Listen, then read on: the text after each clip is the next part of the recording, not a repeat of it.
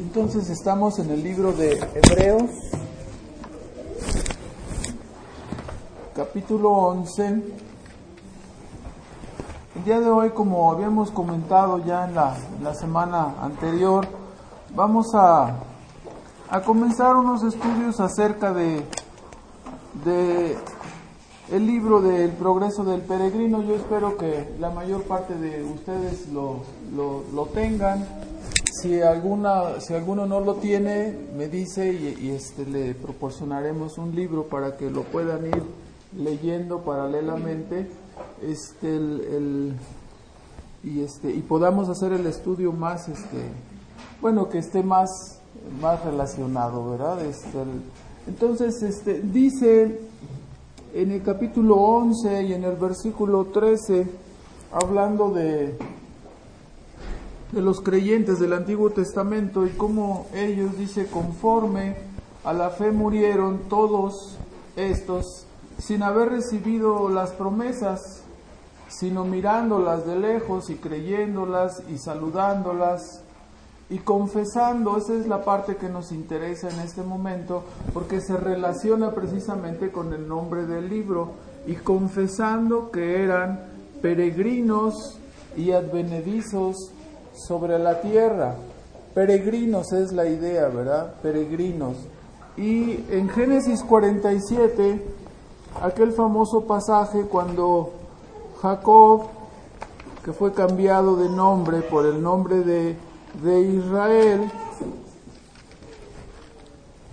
Dios le cambió el nombre y nos dice en el capítulo 47, conocen ustedes la historia de José, toda la clase dominical de las últimas semanas ha tratado precisamente con la vida de, con la vida de José y cómo él ya después se descubre a sus hermanos y dice que que ellos, este, que Dios le envió primero a él, aunque fue vendido como esclavo y en un estado de humillación, sabemos, y después le exaltó hasta ponerlo en lo más sublime este, en, el, en el mundo de los egipcios. Y así para preservar al pueblo de Dios fue traído, fueron traídos los hebreos de la tierra de Canaán y al ser introducido Jacob a la presencia de, a la presencia de Faraón para ser presentado, Jacob, el padre de José. Entonces le, le pregunta, le pregunta el faraón egipcio. El faraón egipcio es como si nos enfrentáramos ahorita al, al presidente del país más importante de, de, del, orbe en este momento, ¿verdad? Y te llamara y te preguntara cómo te llamas, ¿verdad? Y así el faraón llama, en este caso, a Jacob y vean en el versículo 47.9, le, le, le dice en el 8, dijo Faraón a Jacob, ¿cuántos son los días de los años de tu vida? O sea, él le preguntaba, ¿cuál es tu vida? En las palabras que uno da refleja lo que uno piensa y lo que uno vive y lo que uno cree. Faraón tenía una filosofía de vida y un pensamiento. Y dice, ¿cuáles son los años de tu vida? Y la respuesta de, de, Jacob le dice en el versículo 9, Jacob respondió a Faraón, los días de los años de mi peregrinación son 130 años. Fíjense la respuesta, los días de los años de mi peregrinación.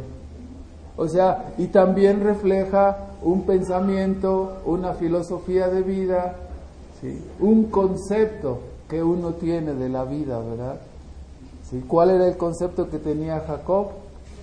Para él la vida era un peregrinaje aquí, ¿verdad? Era algo que temporal. Cuando tú vas de peregrino vas a un destino, vas a un lugar, vas en un viaje. Bueno, de eso se trata el libro del progreso del peregrino. ¿sí? Es un peregrinaje, es la historia de un peregrinaje. Entonces, este, vamos a hacer una oración y vamos a pedir su ayuda a Dios. Nuestro Padre Celestial, te agradecemos en esta tarde que nos concedes eh, estar aquí reunidos para estudiar tu palabra. Rogamos que nos ayudes, que nos guíes para poder introducirnos a a este, a este tema tan importante y te rogamos, Padre, que abra nuestro entendimiento para que recibamos la palabra que es útil para edificarnos, para persuadirnos, para enseñarnos y te convencernos.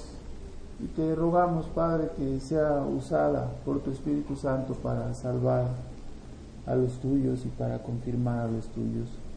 Te damos las gracias y te pedimos tu bendición en el nombre de Cristo Jesús. Amén. Entonces, este, este es el asunto, el tema del libro.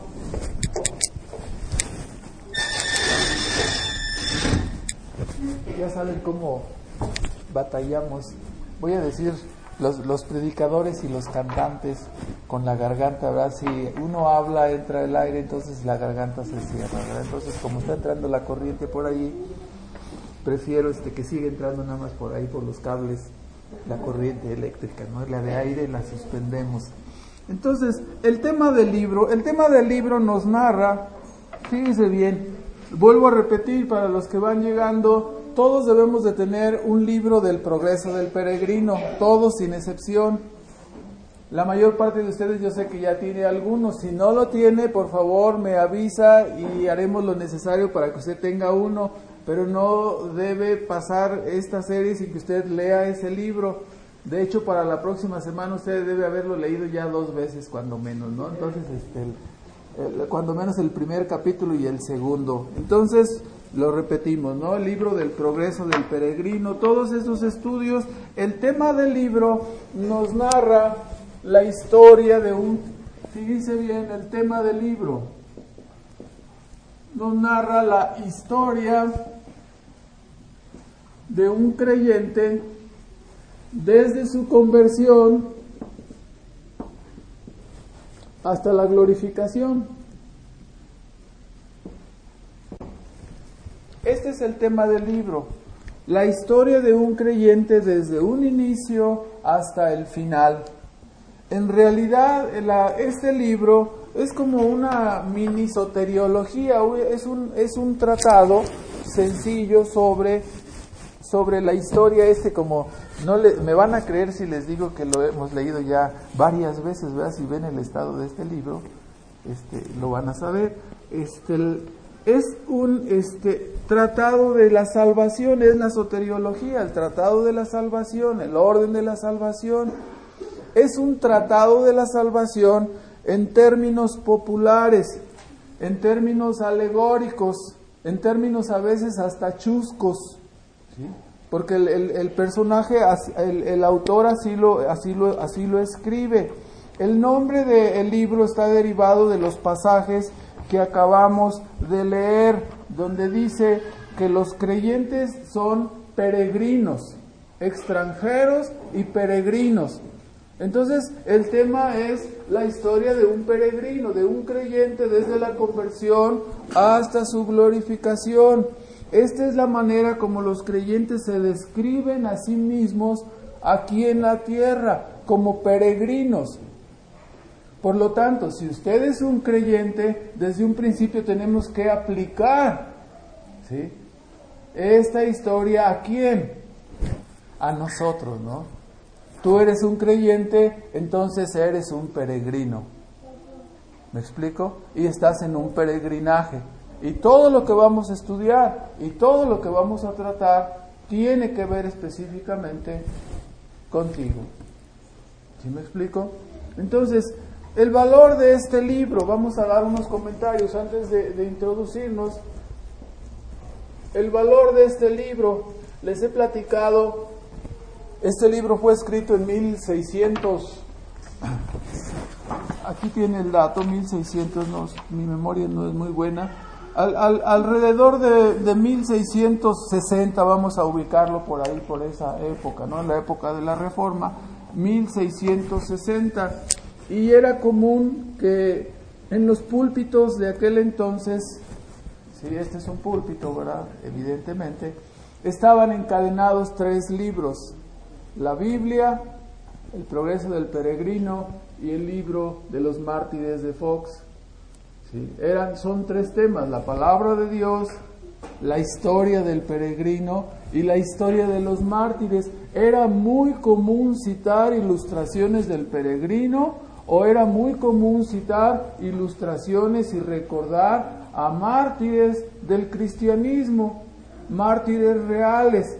Esta es una alegoría. El autor escribe un sueño y escribe la historia del cristiano en una forma alegórica y dice que tuvo un sueño y narra toda esta historia. Entonces, el valor de este libro eh, eh, es, es muy alto y lo quiero dejar ahorita como un señalamiento, así nada más. No quiero que, me, que alguien vaya a ocurrírsele o si alguien oye alguna grabación después de eso, como se está grabando el estudio, no quiero que nadie me vaya a acusar, nos vaya a acusar que en esa iglesia ya están estudiando el progreso del peregrino en lugar de la Biblia, que no se nos vaya a acusar de eso jamás. Nuestra regla de fe y práctica es la Biblia. ¿Sí me explico? ¿Sí? Pero una de las cosas, de las características más valiosas de este libro, del progreso del peregrino, del cual usaremos para hablar de, de los temas, este, es que es altamente bíblico. En realidad, la mayor parte de su contenido y la mayor parte de su terminología son versículos parafraseados. Si entiende lo que quiere decir eso, son versículos versículos parafraseados e ilustrados popularmente. Por decir, ¿habla la Biblia del tema de la hipocresía? Sí, sí lo habla. La levadura de los fariseos que es, dice, guardaos de ella que es la hipocresía, ¿verdad? Bueno, hay un personaje en el libro del peregrino que se llama precisamente hipocresía. ¿Sí me explico? Y lo desarrolla con todas sus características. Ahora, este, lo, eh, este libro vale mucho porque es textos bíblicos parafraseados, ilustrados popularmente y escúchelo, aplicados vivencialmente al lector. Usted, si es un creyente, es un peregrino, por lo tanto lo que le pasa al peregrino es algo o que ya le pasó a usted o que le va a pasar. Porque la mayor parte de las cosas que le pasaron a él, ¿sí? le pasan a todos los creyentes. Entonces es muy valioso por esa razón. Ahora, la terminología y, el, y la manera de expresarse del libro, por lo cual es muy valioso en mi punto de vista, es que uno se da cuenta desde un principio, ¿no? El nombre, peregrino, antes del viaje, esta persona se llamaba, ¿cuál era su nombre? Este señor se llamaba, antes de iniciar este viaje, se llamaba Sin Gracia. Y usted ya empieza a captar cuál, cuál es el sentido del autor. Este hombre se llamaba Sin Gracia, que es el estado en el cual están todas las personas que no tienen a Cristo. Después de que ha comenzado su viaje, se llama ya cristiano. Sin gracia, después se llama cristiano. Saulo de Tarso se llamaba el apóstol Pablo, ¿verdad? Porque cuando nacemos a la vida es como si nos cambiamos de nombre. La persona que éramos muere. La persona sin gracia que éramos muere y nace una persona nueva. Saulo de Tarso, el hombre perverso y malvado, enemigo de Cristo, murió y en lugar de ello se levantó el gran apóstol Pablo. ¿Me, explico? Ahora, este, otra razón por la cual es muy, es muy valioso es porque este libro nos da una visión completa de lo que es la vida cristiana. Una visión completa, ¿no? ya, ya vimos es, bíblico, ¿no? En primer lugar. En segundo lugar, nos da una visión completa de la vida cristiana. La vida del peregrino es una semblanza de la vida de todos los creyentes desde su conversión. Nos habla de sus angustias, sus pruebas, sus dificultades, sus tropiezos, sus caídas, sus errores, sus fracasos. Nos habla de el valor, la sinceridad, la devoción, la intensidad de un creyente. Nos habla de los obstáculos y los peligros de cada una de las etapas de la vida cristiana. ¿Lo está escuchando bien? Obstáculos y peligros de las etapas de la vida cristiana. Al mismo tiempo, este, este libro es un constante consejero para la vida. ¿Por qué razón? Porque es como un sistema de GPS. ¿En cuál sentido? Como es un mapa de la salvación que nos habla desde la conversión hasta la glorificación, es en el mismo sentido que si tú lo aplicas a tu vida, es como si prendieras el GPS y te, ¿en dónde estoy ahorita? Estoy perdido aquí en la Ciudad de México. Entonces lo prendes y aparecen las rayitas y, dices tú, estoy en tal parte, no estoy en la colonia Narvarte, cuidado, no, estoy en, en otra parte. ¿Sí me explico? Te ubica cuál es tu posición. Te ayuda a ubicarte en el mapa de la salvación. Entonces, desde, esa, desde, desde la perspectiva, desde ese punto de vista, es muy valioso, nos da una visión completa. La mayor parte o muchos de los problemas que existen en la vida de los cristianos es el hecho de que perdemos la visión completa de la vida cristiana. Perdemos de vista la meta, perdemos de vista el final. Probablemente somos asediados y derrotados por un pecado, por una circunstancia a la edad de treinta y tantos años. Y estamos caídos, pero eh, no nos damos cuenta que nuestra vida termina hasta, hasta acá, hasta los cincuenta y tantos. Y la, el panorama completo nos deja ver, ah, entonces ¿Cuántos de ustedes han leído la vida de Job? La vida de Job, escrita en la Biblia, nos habla del principio de una persona que es probada hasta el final de la prueba. Y nos da todos los estados en que pasa una persona que es probada por la familia, por el dinero, por las circunstancias, por las enfermedades, por todo. ¿Y cómo sale esa persona de la prueba? ¿En qué condiciones está antes y en qué condiciones está después? Si nosotros no tuviéramos ese libro, entonces cuando entramos en una prueba, pues, ¿quién sabe en qué irá a parar esta prueba? No, no podemos decir en qué irá a parar esta prueba, para nosotros sabemos cuál es el fin. Así, cuando tenemos la visión completa de la vida cristiana, nos damos cuenta, probablemente estemos en una época estemos atorados, empantanados o estemos en una circunstancia, pero la visión completa nos deja ver hacia dónde vamos a llegar, hacia dónde vamos.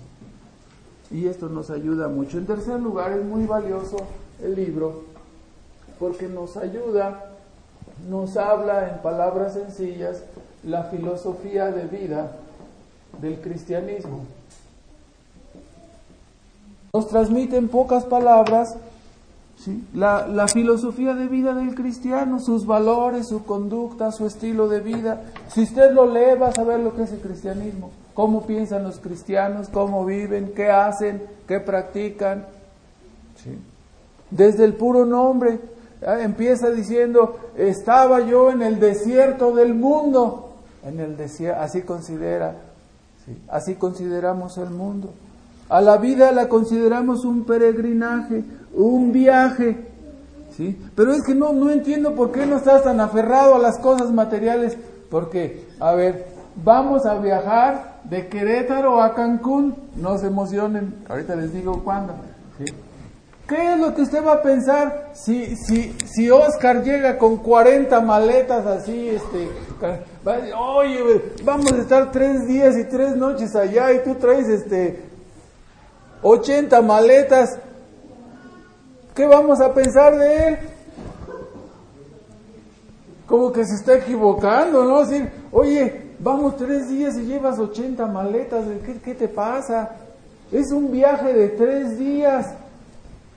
Nadie iría a un viaje de tres días con 20 maletas. ¿Me explico? Es lo mismo aquí, ¿no? Si tú consideras la vida un peregrinaje, no te vas a anclar a los negocios de este mundo. No vas a permitir que tu vida se enrede de tal manera en los negocios y en la vida de este mundo que, sea semejante al que va con 80 maletas al viaje. ¿Sí me explico? Porque el día que, te, que llegues al fin del viaje y que te quieras salir de aquí, ¿qué vas a hacer? Hay personas que están así ancladas. No pueden salir porque están ancladas al trabajo, al amor al dinero, al amor a muchas cosas. Y están ocupados en su peregrinaje y, en su viaje, están haciendo mil cosas. Bueno, entonces así nos dice la filosofía de vida de un cristiano, considera la vida un peregrinaje, un viaje, define al mundo, a la vida, al futuro, define la condición del hombre. Es un libro que debemos conocer sin lugar a dudas. No leerlo es el equivalente a un abogado que jamás ha leído la Constitución. ¿Sí? Usted me entiende, ¿no?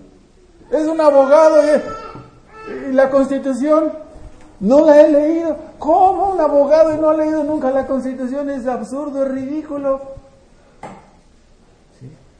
Es como si alguien dijera, no, sí, yo soy muy mexicano, muy mexicano. ¿Y conoces el pozole, los chilaquiles y los tamales?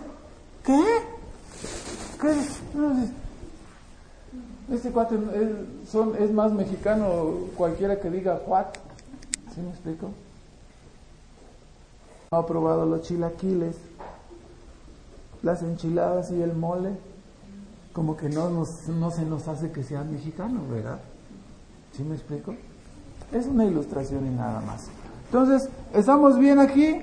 Este es ah, el tema que estamos tratando y el valor del libro. Entonces, vamos a olvidarnos de esto entonces ahorita y vamos a meternos en el capítulo primero, capítulo primero de este libro. Y vamos a dar solamente tres puntos. El, el primero de ellos el peregrino inicia su, viaje desde la ciudad de destrucción.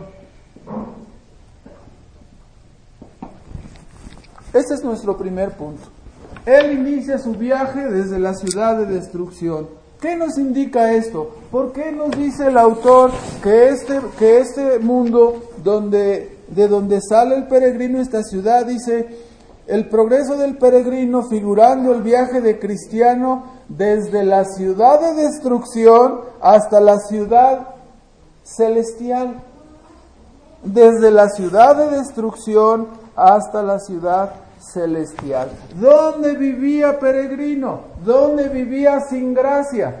Vivía en la ciudad de destrucción. Y esto nos recuerda, es una forma sencilla que vivimos en un mundo sentenciado. Estamos viviendo en un mundo caído. Vivimos en un mundo sentenciado. El mundo en el que usted tiene su casa.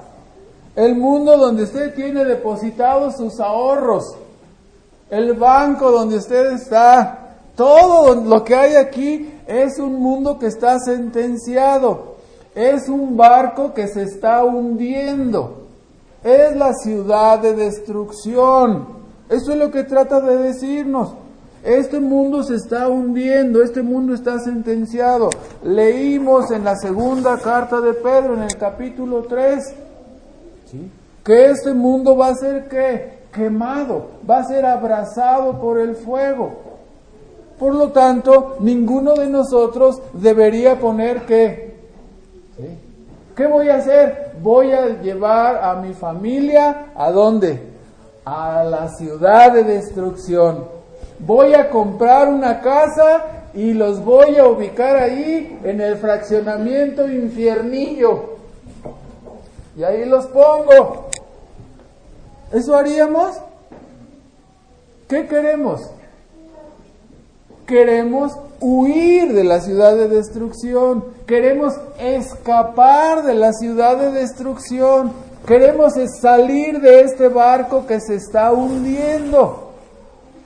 Y esta es la idea, no hay esperanza para este mundo, este mundo está sentenciado. Una de las primeras cosas o más básicas que entiende la persona que es llamada a la salvación es que, que este mundo está sentenciado, que hay que salir de él, que no hay que vivir como ellos, que no hay que ser como ellos, que hay que escapar, que hay que entrar a dónde. Hay que irnos con Noé al arca, porque un diluvio va a terminar con este mundo, pero esta vez el diluvio va a ser un diluvio de fuego, no va a ser un diluvio de agua. ¿Alguien quiere escapar? ¿Alguien cree esto? ¿Alguien cree hoy en día que este mundo va a ser abrazado, quemado? Es una ciudad de destrucción, no hay esperanza para este mundo. La única manera de escapar de, es, de la destrucción de este mundo y de este gran incendio universal es que hay un arca.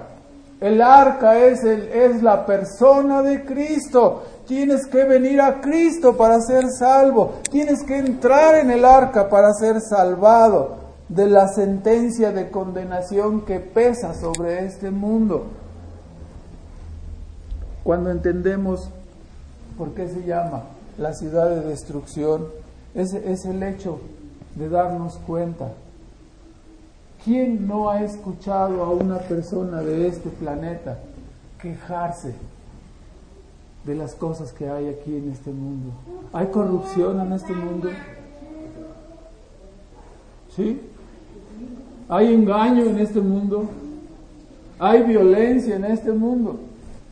¿Hay codicia en este mundo? Y uno diría, ¿cómo entró la violencia a este mundo? ¿Hay hogares deshechos? ¿Cómo es que, cómo es que si el mundo fue creado perfecto y la gente empieza a decir, ¿dónde está Dios? Porque veo este mundo lleno de maldad, lleno de inmundicia, lleno de, de abusos, de injusticias, de muchas cosas. ¿Qué está pasando? ¿Dónde está Dios? Y la respuesta la tenemos aquí. Dios ha permitido que este mundo, ¿sí? que Él creó de manera perfecta, permitió que cayera de esa perfección y en virtud de la mala decisión del hombre de apartarse de Dios, este mundo se volvió, ¿qué? Una ciudad de destrucción. Y Dios lo tuvo que sentenciar. Y todo este mundo es el vivo ejemplo de lo que significa vivir separado de Dios. ¿Me está escuchando el argumento? Todo esto, ese es un argumento que debemos aprender. Todas las gentes dicen, es que ¿dónde está Dios? Bueno, este mundo es el ejemplo de lo que significa vivir sin Dios. Por eso estamos así, porque el mundo actual le dio la espalda a Dios. ¿Alguno me puede decir desde cuándo? Desde el principio, desde la caída, ¿qué le dijo Adán a Dios? ¿Qué le dijeron Adán y Eva a Dios? Dios les dijo, van a vivir así, pueden comer y disfrutar de todo este mundo, de toda la creación, es para ustedes, para... ¿sí? pueden comer de todo libremente, como la traducción en inglés dice, de todo pueden comer libremente, menos de este árbol. Y en lugar de someterse a la voluntad de Dios, ¿qué hicieron? Le dijeron, ah, no, ¿por qué no vamos a comer de ese árbol? O sea, y luego, luego le dijeron a Dios que no, que no estaban dispuestos a someterse y a sujetarse a Él. Y en virtud de eso entró el pecado y en virtud de eso, si usted quiere saber cuál es la, el fin a donde el pecado lleva a los seres humanos, solamente tiene que abrir sus ojos, prender la tele, ver el mundo, ver las familias que hay, preguntar por el índice de divorcios, preguntar por el índice de homicidios, preguntar por el índice de robos, preguntar por el, el, índice de secuestros, preguntar por el índice de mentiras que se dicen, imaginarse cuáles son los pecados ocultos de los hombres, ¿sí? comenzar a considerar hacia dónde nos va a llevar, nos van a llevar los políticos de este mundo, apartados de Dios, separados de Dios, ¿cuál va a ser el fin de este mundo? ¿Hay temor de Dios en ellos? la respuesta es que ¿qué? Que por más que hacemos la lucha, dice, es que no puedo entender por qué nos estamos matando, dicen algunos. Otros dicen, yo no puedo entender cómo este cuate que, que tiene su cuerpo de hombre, un cuerpo viril, dice, yo quiero ser mujer. No lo puedo entender. Cuando Dios hizo a la mujer y al hombre para que estuviesen juntos, uno no puede entender por qué la mujer dice, ah, no, a mí me gusta más Marta que Carlos. Y si uno, ¿cómo? ¿Cómo te van a gustar las mujeres a ti, mujer? Y uno dice, ¿por qué? Porque es lo que causa la perversión del pecado. Y nuestro mundo está lleno de qué? De pecado. Es que no lo puedo creer. ¿Por qué esta persona roba? ¿Por qué esta persona mata? ¿Por qué esta persona toma lo que no es suyo, por qué abusa del trabajo, por qué traiciona, por qué es infiel. ¿Por qué razón? Esta es la muestra de lo que pasa en un mundo que no teme a Dios. Nuestro mundo está así porque desde un principio le dijo a Dios que no. Por lo tanto, como Dios es santo y justo, ha sentenciado a este mundo y este mundo es la ciudad de destrucción. Vivimos en ella. El mensaje de salvación en Cristo es ese, sed salvos, dice en, Hechos 2, en el versículo, Hechos 2, en el versículo 40, sed salvos. Con estas y otras muchas palabras testificaba Pedro, ¿no? Y exhortaba diciendo, sed salvos de esta perversa generación o de esta generación perversa y maligna. Entonces, este es el asunto. Es crucial entender que todo lo terrenal es transitorio, temporal, y darnos cuenta que este, este, la historia de este mundo es como los, los futbolistas acostumbran, ya ven que juegan las finales del fútbol y dicen vamos a jugarlo a visitas recíprocas. Entonces cuando el primer partido lo juegan mal, dicen, bueno, acabó el primer tiempo, no todavía nos falta el segundo tiempo. Y quiero decirles que el primer tiempo de la vida de este mundo ya se terminó. La primera venida de Cristo terminó con el primer tiempo de la vida de este mundo. Estamos en el segundo tiempo. No va a haber penales. ¿Sí me explico? Estamos en el segundo tiempo. Este mundo se va a terminar. Y cuando termine, entonces nos daremos cuenta que todas estas cosas que nos está avisando la palabra de Dios son genuinas y verdaderas. Entonces es crucial entender que todo lo que tenemos aquí es transitorio y está sentenciado y este mundo se va a terminar cuando leímos la segunda carta de Pedro nos dice la escritura que nosotros tenemos como esperanza cielos nuevos y, y tierra nueva. O sea que este mundo no sabemos que es temporal, no nos aferramos a él, ¿por qué? Porque es temporal. Es temporal, por lo tanto no nos aferramos a él y nadie debe aferrarse a este mundo. ¿Saben ustedes? que esta doctrina de que hay otra, la segunda venida de Cristo y que hay otro mundo, es una doctrina hablando de la segunda venida de Cristo y las bendiciones que Cristo traerá a un mundo nuevo, cielos nuevos y tierra nueva, es una doctrina que fue prohibida predicarla en los países comunistas. Prohibido hablar de la segunda venida de Cristo. Les decían a las iglesias, tú puedes predicar y enseñar lo que quieras, menos sobre la segunda venida de Cristo, cielos nuevos y tierra nueva. Eso no. ¿Por qué? Porque eso te da qué? Esperanza. Esperanza. ¿Por qué seguimos viviendo? Porque sabemos que tenemos una esperanza. ¿Estás sufriendo en esta vida? ¿Estás padeciendo? Ves la, la, injusticia, la maldad y dices tú, ya quiero que termine todo esto. Entonces, ora con la iglesia, ora con los creyentes y di, ya ven, Señor Jesús, ya termina tu plan, ya culmina el segundo tiempo de este partido, termina el juego, termina toda la historia humana y entonces vienen que cielos nuevos y tierra nueva. Este es el asunto. Cuando Dios te concede la fe para ver estas cosas, cuando la incredulidad y el ateísmo terrenal son aplastados por la fe cristiana, el hombre es capaz de enfrentar gigantes y vencerlos. Esto es lo que pasó con David y Goliat, ¿no? Y esto es lo que pasa con cualquier creyente en medio de este mundo de tinieblas.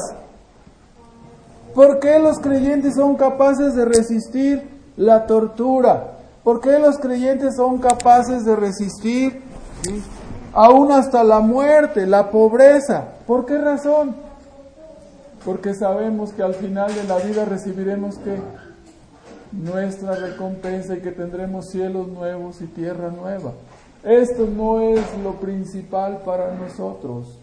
Esto no es lo más importante. Entonces, cuando vemos estas cosas, si usted las ve, ¿qué estamos diciendo? Yo he escuchado, y, soy uno de ellos, que cuando era joven decía yo, ¿cómo me gustaría a mí encontrarme con un platillo volador? Quería yo, anhelaba un encuentro de esos del tercer tipo y cosas así de, eso. ¿Sí, me explico? Y quiere saber una cosa, entrar al conocimiento de las cosas de Dios y la esperanza de la vida eterna es entrar a otra dimensión, es entrar a otro nivel, es conocer a un extraterrestre.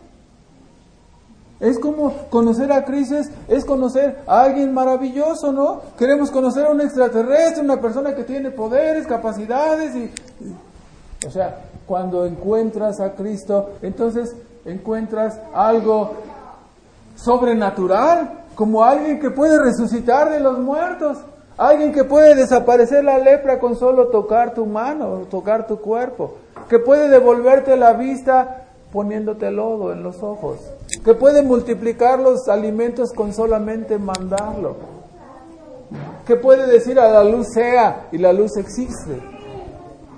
¿Me explico?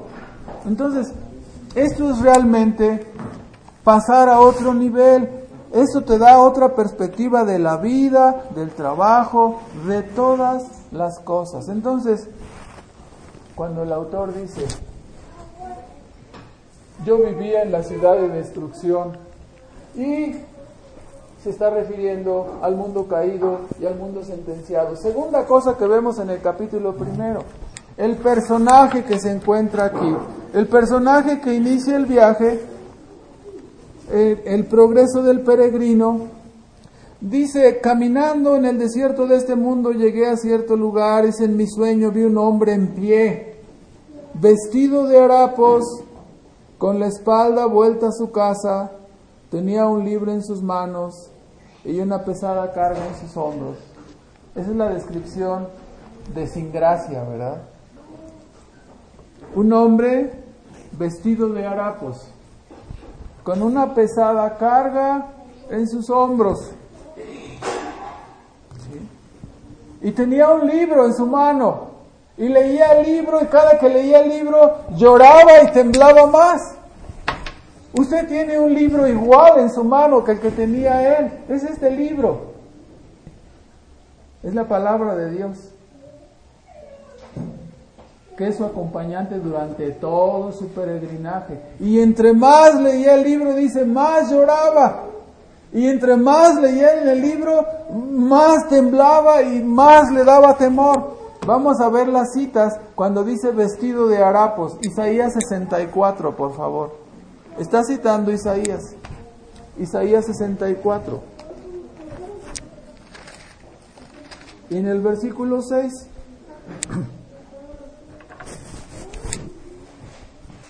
El personaje, estamos hablando ahora y ubicándolo, el personaje vestido de harapos y con una pesada carga. Cuando está vestido de harapos, nos dice en Isaías 64 y en el versículo 6, hablando de la manera como Dios nos ve, y dice, si bien todos nosotros, 64, 6, somos como suciedad, y todas nuestras justicias, dice, como trapo de inmundicia, y caímos todos nosotros como la hoja, y nuestras maldades nos llevaron como viento vestido con toda suciedad, vestido de harapos, esa es la idea, vestido como con trapos, esta es la, la descripción, y en el Salmo 38, la descripción usada por el peregrino, en el versículo 4, 38, 4, porque mis iniquidades, dice David, han pasado mi cabeza, como carga pesada se han agravado, dice, sobre mí. ¿De qué es la carga? Que tiene el peregrino, que tiene este hombre en su espalda. ¿Alguien me lo puede decir? ¿Qué significa esa carga? El pecado. Y aquí lo tenemos que decir, el pecado es real. El pecado es real. O sea, todas las transgresiones que los seres humanos cometemos en contra de la santa ley de Dios son reales. Y como nosotros hemos sido creados por Dios y tenemos una conciencia, esa conciencia nos acusa, esa conciencia nos señala que hemos transgredido los mandamientos de Dios. Y esa carga se va acumulando durante todos los días de nuestra vida. Por ejemplo, Dios dice, guardarás el día del Señor. Y yo te pregunto, ¿tú has guardado todos los días del Señor? ¿Todos los domingos? Y uno dice, y, bueno, ha sido por algo más importante, ¿no? O sea, has dejado plantado a Dios por algo más importante. O sea, cualquier cosa ha de, ser más importante, ¿no? Para dejar plantado a Dios, al Creador, al que te da la vida, al que te sostiene. O sea, tú dices, espérate, no te voy a poder ir a ver y, ni te pongas este pesado, ¿no? ¿Sí me explico? O sea, o uno pudiera pensar, ¿Alguna vez has robado? No me lo digas ni me veas con esa cara. ¿Alguna vez has robado algo? ¿Has tomado algo que no es tuyo? Te lo voy a poner en otro, en otro plan. Bueno, yo sé que a la. ¿Alguna vez te has salido de control? Es decir, te has enojado.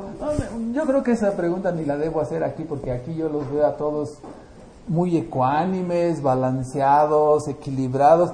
Jamás sería posible imaginar a alguno de ustedes diciendo así con, la cabeza roja y, el vestido verde, ya así el hombre verde roto los vestidos, así enojado, furioso, a punto de estrangular a tu, a tu prójimo. Eso solamente me lo imaginaría en otro país, ¿no? Pero a ninguno de ustedes. o me estoy equivocando? Si eres patrón, ¿le has gritado a tus empleados? O si eres papá o mamá, ¿has maltratado o maleducado a tus hijos?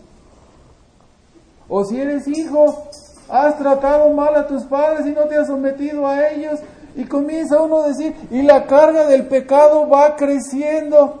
Cuando uno dice, es que, es que sí he hecho eso, es que sí he tenido malos deseos, eh, ha echado mentiras, eh, mejor ya ni les pregunto, ustedes, todos ustedes tienen cara de rectitud y de honradez, no pueden con ella así, con su smoking que traen ahorita vestidos y todo, yo me los imagino ustedes como el tribunal y la rectitud andando, jamás han dicho ni una sola falsedad. Todo lo que ha salido de su boca es la pura verdad. Siempre han dicho la verdad caiga quien caiga, aunque signifique pérdidas para ustedes, ustedes dicen, yo la verdad, aunque pierda estos 10 millones de pesos, no importa, llévatelos, yo pierdo. Así ha sido, ¿verdad? ¿O acaso hemos dicho alguna vez alguna mentirilla? O una palabra, sí, aumente usted. ¿Y cómo se va incrementando la carga? La carga crece. Bueno, el, problema es que cuando tú eres ignorante de esa carga, tú andas así ligerito como si pesaras 40 kilos, ¿no? Andas bien ligero. Pero cuando te empiezan a predicar el Evangelio, entonces la, la maleta en la espalda empieza a crecer. Y conforme más conoces de la santidad y de la rectitud de Dios, la maleta de la espalda comienza a hacerse grande y, al rato andas así porque te arrastra ¿sí? Y sientes que la justicia te persigue y entre más lees este libro, más tiemblas y más lloras de pensar, Tú y yo nos veremos la cara en el día del juicio. Tú no eres un ignorante. Tú conoces la ley de Dios. Yo te he invitado a ti a arrepentirte del pecado. Yo te he invitado a ti a tener fe en Cristo para ser salvo. Y tú has desoído esa invitación. La has desechado. Has seguido pecando. Has seguido transgrediendo los mandamientos vez tras vez sin importarte todo lo que has escuchado y lo has seguido haciendo. Tú y yo nos veremos, tú y yo estaremos cara a cara, frente a frente en ese día. Entonces, tú dices, no, no quiero comparecer así. ¿Por qué? Porque vas a ser condenado. Cuando el peregrino le dijo a su familia, mi querida esposa y vosotros hijos de mi corazón, me siento perdido a causa de una carga que me abruma. Me siento perdido. Es una palabra usada en la Biblia. Perdido. ¿Quién necesita salvación? El que está. Véalo en Lucas 19:10. El que está qué? He venido a salvar, dijo Cristo, lo que se había. El Hijo del Hombre vino a buscar y a salvar lo que se había perdido. Ninguna persona puede ser salva. Todo esto es la experiencia de una persona bajo la convicción del pecado, bajo la carga, la maleta atrás en la espalda, cargándola, que no puedes con ella vestido de, harapos, cuando la mirada escudriñadora de Dios ¿sí? Uno dice, es que me, siento mal. Entonces vienes y ves y consultas al doctor. Por supuesto que estamos hablando de cosas espirituales. ¿sí? No hay ninguna joroba atrás de nosotros. Son cosas espirituales. Entonces hay que ver a un doctor espiritual y viene uno con el doctor Pablo y viene uno delante de Dios y le dice, Pablo, ¿qué encuentras en mí? Estoy enfermo. Y dice, a ver, ponte ahí, te voy a examinar. No hay justo ni aun uno, no hay quien entienda, todos se desviaron, abre la boca, sepulcro abierto en su garganta, con su lengua engañan, Veneno de áspides hay debajo de sus labios. Huelen mal, no por las muelas podridas, huelen mal por tantos pecados, por tantas atrocidades que han hecho delante de Dios. Es como mirar a un pordiosero. ¿sí? A veces se han subido al, camión pordioseros, personas que vienen, de esos que andan caminando con, con sus, ¿cómo se llaman estas? Rastas auténticas. ¿sí? Bolas de grasa, de mugre, se, suben al camión y cuando vienen tres o cuatro metros casi tú quieres cerrar la puerta porque se suben al camión y te dan ganas de qué? De vomitar, de olerlos, porque huelen a estiércol, huelen a orines, huelen a suciedad, huelen a vómito. La leche, la leche cuajada y todo lo que conocemos es nada. ¿Sí? Cuando dice vestido de harapos con una pesada carga, tú te imaginas a una persona este, purulenta, sanguinolienta, dice podrido desde la coronilla, desde el pie hasta la coronilla, e hinchazón y podrida llaga. Algunos de ustedes que son doctores o los que estudian medicina, ¿sí? Ya saben, ¿no? Cuando abren un cuerpo, un cadáver, ¿sí? Y lo abres, ¿qué sale? Sale un olor que es verdaderamente insoportable, nauseabundo. ¿Está qué? Está pudrido debido al pecado, el olor del alma Debido al pecado se ha hecho nuestra alma nauseabunda delante de Dios, somos vestidos de harapos, apestamos el olor del pecado, somos como leprosos, ya no soy indigno de que me abraces, no soy digno de ser llamado tu hijo, estoy perdido, apártate de mí que soy pecador, no me toques, no te contamines tocando este muerto. ¿Me explico? El pecado nos, nos pierde.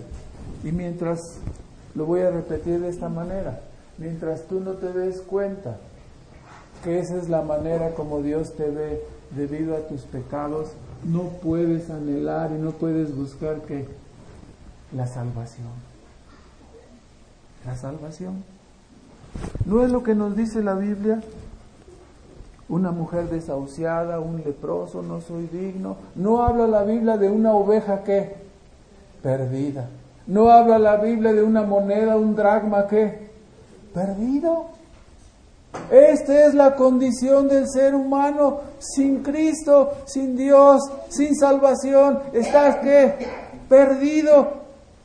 Y todo el que ha sido alcanzado por la gracia dice, ¿por qué lloran? Porque veo mi condición. No, no, no llorarías después de 30 o 40 años de vida y de encontrarte así. ¿De qué ha servido tu vida? De nada. Soy un fracasado, todo lo he hecho mal. Soy mentiroso, soy codicioso, soy ratero, soy perverso, soy, soy la escoria de este mundo, he escupido en la cara de Dios, me he burlado de la Biblia, lo he desechado, he sido ateo, he sido malvado, he pateado a mis padres, he desahuciado todas las bendiciones que Dios me ha dado y estoy aquí ahora y me presento delante de ti. ¿Cómo quieres que me presente? Perdido, perdido. Y solamente vengo a ver si qué, si tienes misericordia de mí y me quieres perdonar. Mientras tú no llegues a la condición de estar perdido. Entonces, no puedes rogar y pedir que salvación. Este hombre dice, vestido de harapos, con una pesada carga. Y la carga ¿Cuál es el remedio? El remedio señalado aquí, surge un personaje que se llama aquí evangelista. El clamor de este hombre que con esa pesada carga era, ¿qué haré para ser salvo? ¿no? Por supuesto, en el tiempo de, de, de Bonian no había los métodos modernos de evangelismo por supuesto que nadie, el evangelista se apareció a él y le dijo, toma tu decisión, acepta al Señor como tu Salvador personal. No había eso. No hay manera de comprobar en la Biblia tales métodos. La manera de evangelizar, escuche usted lo que evangelista le dijo a este moribundo, lo que le dijo a este hombre perdido. Le dijo, ves a lo lejos aquella puerta angosta. La puerta, ¿a dónde lo mandó? A la puerta. Y usted que conoce la Biblia lo sabe, Juan 10. ¿Lo vemos? Juan 10. Dijo Cristo. ¿Lo tiene ahí?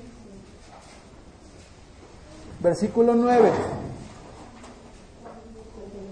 Yo soy la puerta. El que por mí entrare será salvo y entrará y saldrá y hallará pastos. ¿A dónde lo mandó el evangelista? Ve a la puerta. La sorpresa es mayúscula cuando dice, este hombre dice, ¿ves la puerta? Dice, no veo bien, no la veo bien, no la puedo distinguir. No lo puedo, que es la condición de la persona perdida, no puede distinguir bien cómo ser salvo. Entonces le dice, ¿ves la luz? Y él contesta, dice, Sí, dice, la luz sí la veo. Dice, bueno, sigue esa luz y esa luz te llevará a la puerta. Lámpara es a mis pies tu palabra y lumbrera a mi camino. Si tú sigues este consejo y esta palabra de la luz, esta te llevará a dónde? A la puerta. ¿Quién es la puerta? Cristo es la puerta. ¿Entiende lo que está diciendo el, el, consejo del evangelista? El único remedio. No hay aquí decisiones, ni hay métodos evangelísticos.